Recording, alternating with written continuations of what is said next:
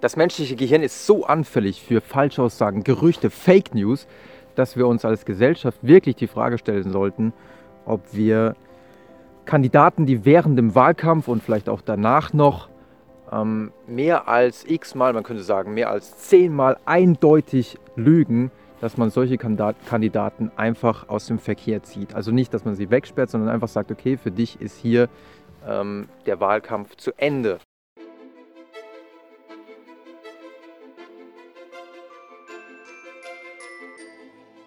Vielleicht ist es euch bekannt, eines der ersten Male, als Donald Trump die politische Bühne betrat, war, als er Barack Obama eindeutig angriff und sagte, ja, der ist gar nicht in den USA geboren, der ist wahrscheinlich in Kenia geboren und es würde mich gar nicht wundern, wenn er da geboren wäre.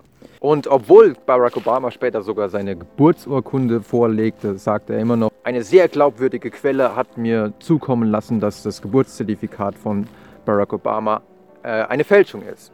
Und irgendwann, vielleicht weil er dann doch Gefahr lief, eine Verleumdungsklage an den Hals zu kriegen, hat Donald Trump dann doch eingeräumt. Barack Obama ist in den USA geboren. Punkt.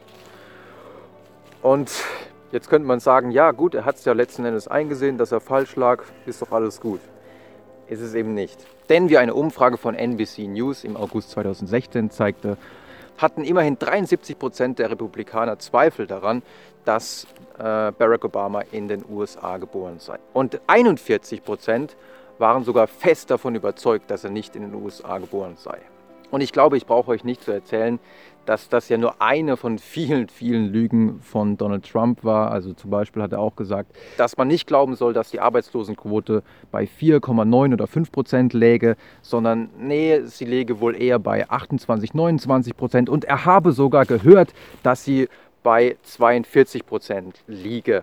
Und das ist eine klassische Strategie von Donald Trump, dass er sagt, ja, ich habe von irgendjemandem gehört. Denn dann kann man ja nicht sagen, dass er dieses Gerücht in die Welt gesetzt hat, sondern irgendjemand anders hat es dann in die Welt gesetzt. Natürlich ist vielen Menschen bewusst, dass diese hohe Zahl von 42 Prozent doch wahrscheinlich ziemlicher Schwachsinn ist. Und man denkt sich auch, ja gut, was Trump da sagt. Aber wenn ihr zurückdenkt an die Episode zu den Ankereffekten, wonach man also einfach eine hohe Zahl setzt und die Leute dann im Kopf nachkorrigieren müssen, dann könnt ihr euch vorstellen, dass wenn man so eine hohe Zahl hört, dass es schwierig ist, sich auf die normale Zahl wieder herunter zu regulieren. Und demzufolge denkt man sich, ah gut, 42 Prozent ist wahrscheinlich Schwachsinn, aber wo liegt dann wohl der wahre Wert? Vielleicht bei 9 Prozent oder so. Weil so krass wird doch Donald Trump nicht lügen. Und das ist auch einer der großen Fehler, die man macht. Äh, leider macht er das. Also leider lügt er so krass. So, warum regt mich das Thema so arg auf? Ähm, es hat einen wissenschaftlichen Hintergrund, denn traurigerweise muss man sagen, und da gibt es wirklich äh, eine ganze Reihe von Studien, zu nennen ist hier natürlich die Studie von Wegner und Kollegen aus dem Jahr 1981, äh, in denen man zeigen konnte, dass in dem Moment, wo so ein Gerücht gestreut wird, egal ob es nur eine hypothetische Frage ist, wie zum Beispiel, hat der Politiker Bob Talbot Verbindungen zur Mafia? Oder ob es zum Beispiel ein Dementi ist, wenn man sagt, ja, der Politiker Bob Talbot hat keine Verbindungen zur Mafia. Und am schlimmsten ist es natürlich, wenn man ein Gerücht eindeutig streut und sagt, Bob Talbot hat Verbindungen zur Mafia. Wenn das die Schlagzeilen sind, dann führt es natürlich dazu, dass der Politiker danach natürlich viel schlechter bewertet wird, als wenn man natürlich nur so eine harmlose Schlagzeile liest wie Bob Talbot kommt in die Stadt. Das war die Kontrollgruppe. Was diese Studie also verdeutlicht ist, in dem Moment, in dem, auch wenn es nur ein Dementi ist, wenn da steht, ja, Bob Talbot hat keine Verbindungen zur Mafia, führt es direkt schon zu einer Abwertung der Person.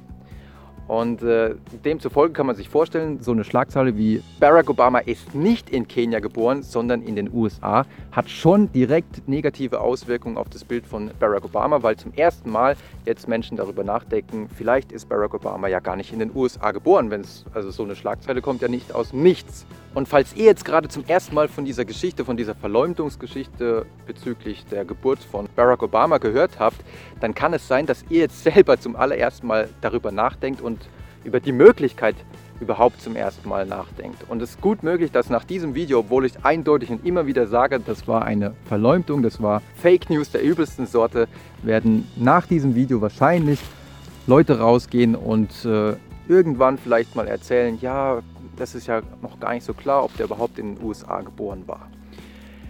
Und noch schlimmer wird es, wenn solche Fake News, wenn solche Falschaussagen, Gerüchte immer wieder wiederholt werden. Und genau so war es auch zum Beispiel mit äh, der Geschichte um Barack Obama. Donald Trump hat immer wieder über einen Zeitraum von fünf Jahren immer wieder an äh, geeigneten Stellen dieses Gerücht aufgebracht. Und wenn so etwas immer wieder gesagt wird, dann fällt unser Gehirn auf den in der Psychologie gut erforschten Truth-Effekt. Im Deutschen könnte man sagen, auf die Wahrheitsillusion herein.